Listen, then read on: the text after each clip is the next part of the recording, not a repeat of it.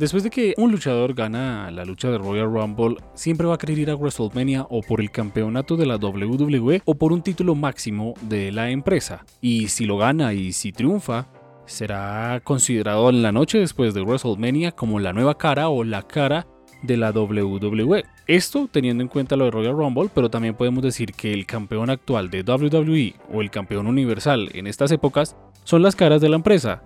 Pero realmente, ¿cuáles han sido las verdaderas caras, los verdaderos destacados, los verdaderos luchadores destacados en la historia de la WWE?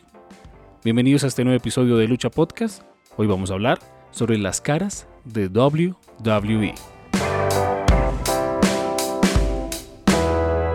Una vez más, les doy la bienvenida a un nuevo episodio de Lucha Podcast. Yo soy Sebastián Bolívar y sean todos bienvenidos a este nuevo capítulo donde vamos a hablar sobre las caras de la WWE. Pero antes de empezar, como siempre, no olviden suscribirse donde sea que esté escuchando Lucha Podcast, en Spotify, en Apple Podcast, en Google Podcast, donde sea que lo esté escuchando. Y recuerde que me puede seguir a mí en Twitter como arroba sebasmbolívar y a Lucha Podcast en facebook.com slash lucha podcast. Durante el paso de los años se ha hablado mucho de quiénes son las caras de la WWE. Como les decía al empezar el podcast, se dice que la cara de la WWE son los campeones actuales de la empresa. Pero eso no siempre fue o no siempre ha sido así.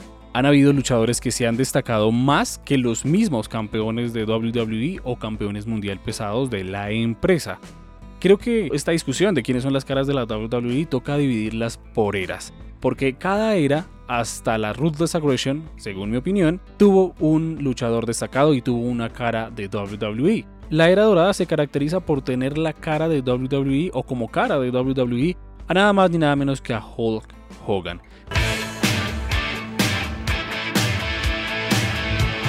No es algo obvio, pero es algo que hay que recalcarlo porque hay opiniones diferentes respecto al tema de quién es la cara de la WWE en la era dorada.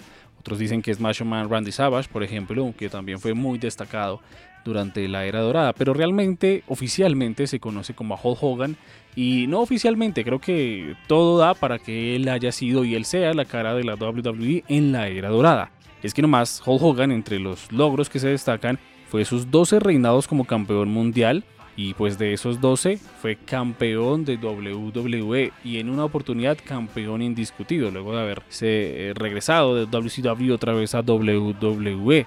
Además que Hulk Hogan llegó a la WWF en ese entonces siendo un luchador muy importante y muy reconocido en el tema de los territorios de esa época eh, en la lucha libre en Estados Unidos, que ustedes, como ustedes saben, la NWA dominaba la lucha libre en Estados Unidos, tenía sus territorios, Polo Hogan luchaba para la AWA, la American Wrestling Association, y era luchador, un luchador muy popular. Lo trae a la WWF y el resto es historia, como ustedes saben. Es un luchador que se destacó demasiado por su carisma, por su ímpetu.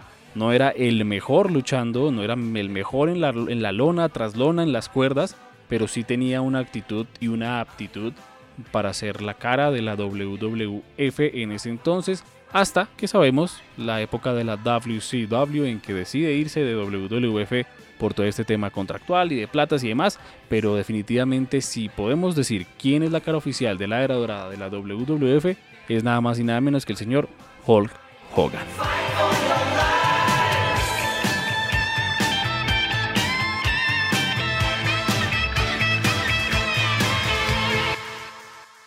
Cronológicamente pasamos ahora a la era de la nueva generación. Y aquí se pueden discutir dos también personajes, dos luchadores que pueden ser la cara de esta era. Uno es el señor Shawn Michaels y el otro es el señor Bret The Hitman Hart. Para Lucha Podcast, para mí, eh, la cara de la era de la nueva generación es el señor Bret The Hitman Hart. Creo que es el luchador que toma las banderas de la WWF en ese entonces luego de la salida de Hulk Hogan y de toda la implementación de la nueva generación por allá en el año 93.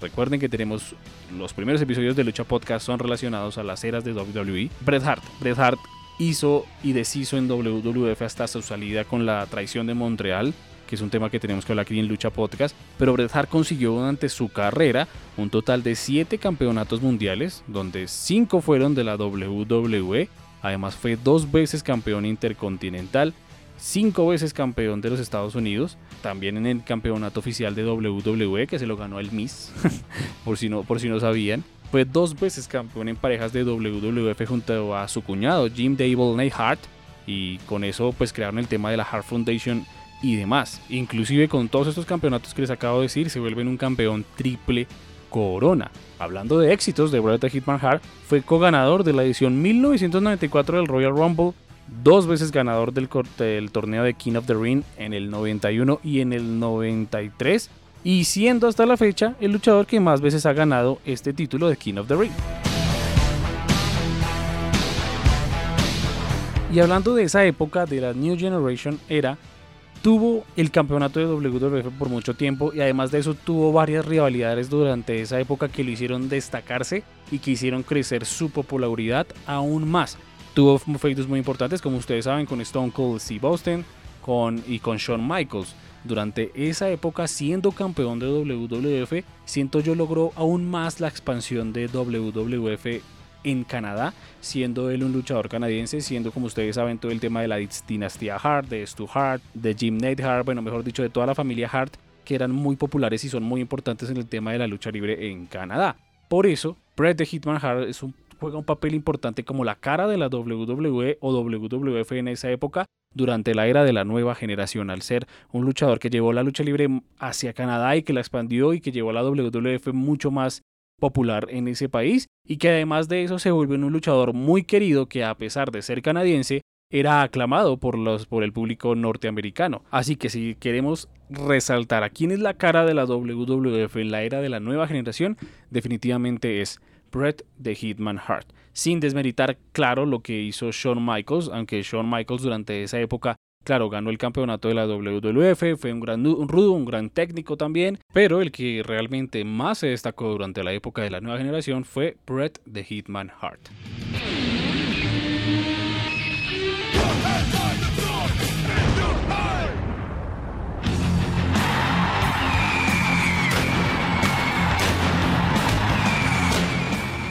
Pasamos a mi época favorita en la historia de la WWF y es la era de la actitud o de attitude era.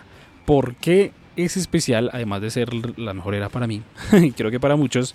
Es porque aquí creo que tenemos dos caras de la WWE durante esa época.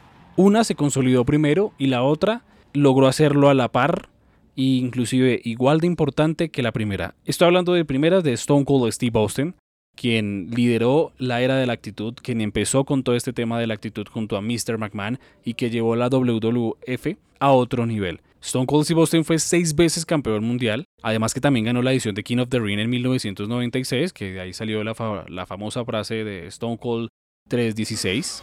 Austin 316 says I just whipped your ass. Además, Stone Cold ganó tres veces el Royal Rumble, como saben, en el 97, en el 98 y en el 2001 lo que le hace ser el luchador que más veces ha ganado la Royal Rumble. Además, fue campeón del millón de dólares de WWF de Ted DiBiase, fue campeón intercontinental, fue cuatro veces campeón en parejas de la WWF y pues esto lo convierte en un campeón triple corona. Además, Stone Cold Steve Austin como cara de la WWF o WWE fue el evento principal de WrestleMania 14 de WrestleMania 15 y de WrestleMania X7 o WrestleMania 17. Steve Austin definitivamente tuvo una popularidad tan enorme que hizo parte de esa época de los luchadores y de, de todo lo que pasó en este tema de la guerra de los lunes por la noche contra WCW Monday Nitro. Fue el que lideró con su popularidad y su forma de ser y el que rompió definitivamente esquemas durante esa época, porque claro, veníamos acostumbrados del luchador eh, técnico, eh, el luchador bueno, el luchador tipo Hogan, el luchador tipo hasta como Bret the Hitman Hart, que es súper con sus trajes de lucha, que es muy popular, que se lleva bien con todo el mundo, con toda la gente, te doy la mano, lucho perfecto y demás. Aunque Bret Hart tenía sus momentos también. pero, pero ahora vemos a un luchador que es grosero, que se mete con la gente, que se mete con su jefe, que le patea el trasero a la corporación y que la gente lo ve como si fuera lo mejor que ha existido y lo mejor que se ha visto.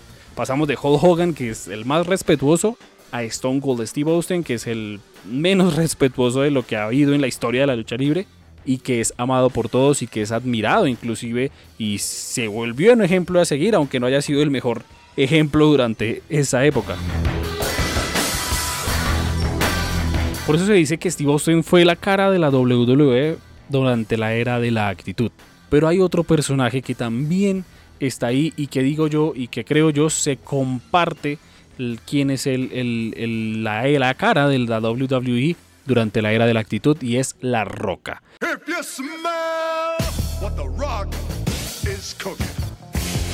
Pues destacamos a La Roca también por su popularidad y sobre todo por su carisma. Él mismo lo dice, el hombre más electrificante en la historia del entretenimiento deportivo. La Roca llegó a ser campeón 10 eh, veces, 10 veces como campeón, campeón mundial, donde 8 fue como campeón de WWE e inclusive dos veces campeón de la WCW, pero eso lo hizo dentro de WWE, así que prácticamente fue 10 veces campeón mundial de WWE. También fue dos veces campeón, campeón de Intercontinental y cinco veces campeón mundial en parejas. Además de eso, como Stone Cold, aunque no lo hizo tres veces, también ganó eh, en Royal Rumble del año 2000. Y como ustedes saben, este personaje mueve masas. Este personaje hipnotiza cuando hace una promo, cuando coge un micrófono y le habla a la audiencia. If you listen, all the Rocks fans are chanting his name.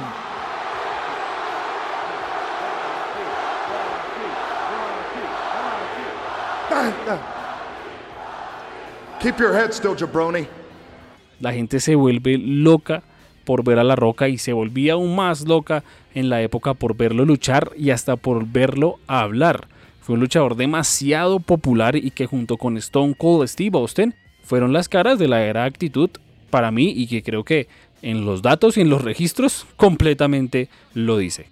So, you think you're untouchable? Word.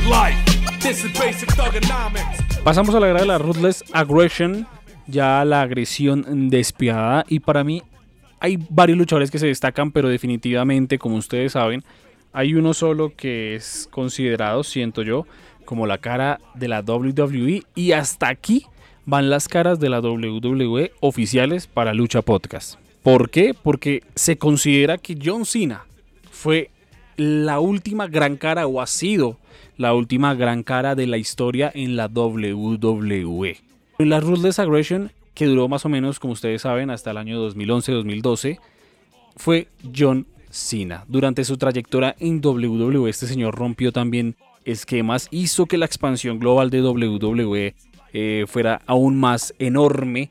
El señor McMahon vio en él una oportunidad de ser, inclusive las comparaciones son feas, pero se dice, el nuevo Hulk Hogan. El Hogan, eh, ese John Cena de la era PG, fue el Hulk Hogan de la era dorada en algún momento. Eh, en el que era el John Cena super cool, super no te rindas, amo a los niños y demás. Pero además de eso, durante su trayectoria Cena ha logrado ganar 25 campeonatos. Y de esos 25 campeonatos, 16 son reinados como campeón mundial. 13 veces campeón de WWE y 3 veces como campeón mundial pesado de WWE. Es el segundo luchador en la historia en tener 16 reinados mundiales oficiales junto al Nature Boy Rick Flair. Además de eso, también fue cinco veces campeón de los Estados Unidos, cuatro veces campeón mundial en parejas, ganó luchas de dinero en el banco, por ejemplo, del 2012, ha ganado en dos ocasiones Royal Rumble, ganó en el 2008 y en el 2013, ha ganado Elimination Chambers y pues Cena tiene el cuarto lugar en total, eh, acumulado como el campeón con más días en WWE detrás de Bruno Sarmartino, Paul Buckland y Hulk Hogan.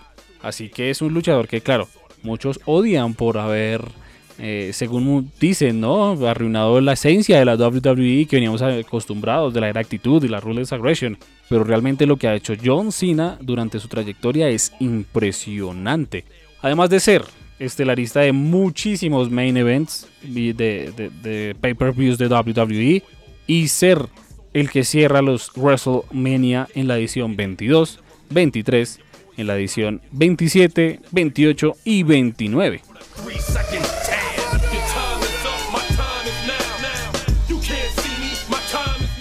Así que definitivamente John Cena merece ser merece el título de la cabeza y la cara de WWE durante la Ruthless Aggression y la era PG, un poquito de la era PG podemos así decirlo, por todo lo que hizo y también por su carisma. Creo que el tema del carisma y de la posibilidad que tiene John Cena de ser odiado y de ser amado en una misma arena, porque pueden haber 100.000 personas en la arena y 50.000 lo están abucheando, John Cena sucks, y 50.000 lo están apoyando Let's Go Cena. Así que ustedes conocen esos populares cantos de Let's Go Cena, Cena sucks. Eso da mucho de qué hablar. Un luchador que puede ser amado y odiado por igual. Así que para mí John Cena es el luchador, el último luchador más importante en la historia de la WWE. Aunque claramente hay que hacer unas excepciones. Pero vamos a escuchar primero a Mario de la Sociedad WWE Colombia y a Carlos del podcast Detrás de la Arena porque ellos tienen algo que decir sobre quiénes son las caras de la WWE. Amigos de Lucha Podcast, con el placer de saludarlos. Aquí Carlos Córdoba del podcast Desde la Arena, atendiendo la invitación de Sebas con este placer de venir a platicarles sobre lo que para mí son las dos caras de la WWE. La primera, legendaria, icónica, que sin duda no hubiera sido el wrestling americano nada de lo que ha sido de no existir Hulk Hogan. Yo creo que el legado de este, de este hombre fue marcando la pauta a lo que se necesitaba para ser una superestrella interdisciplinaria, yendo de mercado en mercado, brincando de universo en universo. Y después de esa consolidación que tuvo el wrestling, yo creo que la segunda, el gran referente fue John Cena. Volvió a acercar a ciertas generaciones con el wrestling, tuvo más engagement con, la generación infantil y vemos que le terminó eh, rindiendo frutos, también pudiendo brincar a la industria hollywoodense, a la industria de la televisión americana y parte importante para mí de poder reconocerlos a ellos como las caras es que son las primeras dos opiniones que tienen las personas que no son fanáticas del deporte sobre quiénes son los ídolos y referentes del wrestling. Les mando un saludo y espero escucharlos muy pronto. Bueno, Sebastián y oyentes de Lucha Podcast, para mí eh, la cara más grande de WWE a través de todo el tiempo ha sido Dwayne Johnson, más conocido como La Roca. ¿Por qué elijo a La Roca? Porque por lo menos cuando yo empecé a ver lucha libre en el año 99 y que estaban todavía en la era de actitud, fue un gran referente también de esa época junto con otros luchadores que se destacaron. Y pues, aunque hoy La Roca esté retirado y está más dedicado a la industria cinematográfica, creo que es un icono y todo el mundo lo reconoce por la actuación, pero también sobre todo por su pasado en la lucha libre y por eso La Roca es el más grande de todos los tiempos. Gracias a Carlos y a Mario, concuerdo mucho con Mario porque él considera a La Roca como una de las caras más importantes en la historia de WWE y como lo decíamos, creo que se comparte ese título en la era actitud con Stone Cold Steve Boston. Además de eso, no ha sido para mí, para mí, de pronto aquí a algunos va a haber polémica o les va a generar polémica, no ha sido la cara de la WWE por épocas. Pues haciendo un recuento aquí en el podcast, como les dije, en la era dorada tenemos a Hulk Hogan, en la era de la nueva generación tenemos a Bret Hart, en la era actitud tenemos a La Roca y a Stone Cold Steve Austin, en la Ruthless Aggression tenemos a John Cena y ¿dónde ponemos a uno de los luchadores más grandes de todos los tiempos, que se retiró hace poco y que fue homenajeado de una manera impresionante y es amado por Vince McMahon y por el público claramente. Y es el Undertaker, quien fue cuatro veces campeón de la WWE, quien fue tres veces campeón mundial pesado, que tiene ese legado de ser siete veces campeón en parejas y que ganó también un Royal Rumble en 2007 y que llevó a la lucha libre a otro nivel y hacerse y darse a conocer al nivel de la roca que alguien en Twitter me decía eh, que, para el que no conoce o no es tan fan de WWE, Undertaker es uno de los referentes máximos y tiene toda la razón porque hablar de Undertaker es hablar de WWE y hablar de lucha libre. Así que no lo ponemos dentro de las eras, pero es un luchador que fue también cabeza y cara de WWE, puedo decir yo, de todas las eras. Undertaker estuvo en la era dorada, en la era de la nueva generación, en la era de la Ruthless Aggression y hasta participó en estas últimas eras llamadas la era de la PG y, y todo ese tema de WWE Network y demás ahí está el Undertaker y siempre ha estado presente. Así que él merece una mención especial dentro del podcast porque aunque no se ha reconocido, por así decirlo, como la cabeza y la cara de la WWE durante esas épocas, lo ha sido y lo fue durante muchos, muchísimos años hasta su retiro en el año, en el año 2020. Y ya para terminar, a través de Twitter, arroba Sebas M. Bolívar, hice una pequeña encuesta para que la gente a través de Twitter me dijera para ellos cuál es el, la cara más grande en la WWE de todos los tiempos o por épocas. Y puse dentro de la encuesta a John Cena, a Hulk Hogan, a Steve Austin y a otros. El ganador de esta encuesta fue nada más ni nada menos que el señor John Cena con el 62,5% de los votos, seguido por Stone Cold Steve Austin con el 25%, luego tenemos a Hulk Hogan con el 12,5% y un voto de otro, alguien puso a Macho Man Randy Savage. Así que por votación en Twitter se lo ganó nada más ni nada menos que John Cena, que como les decía es la cara más reciente y más popular en la historia de la WWE.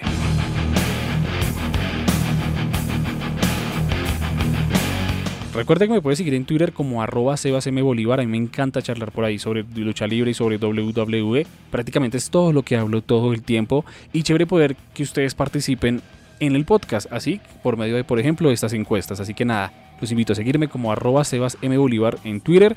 En Facebook pueden seguir a Lucha Podcast como facebook.com slash Lucha Podcast. Y no olviden seguirnos en todas las plataformas de podcast habidas y por haber, en Apple Podcast, en Spotify, en Google Podcast, en Anchor, mejor dicho, por donde sea que usted escuche, esté escuchando este podcast, ahí nos puede seguir.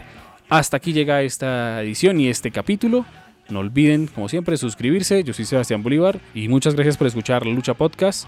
Nos escuchamos el próximo jueves con un nuevo capítulo.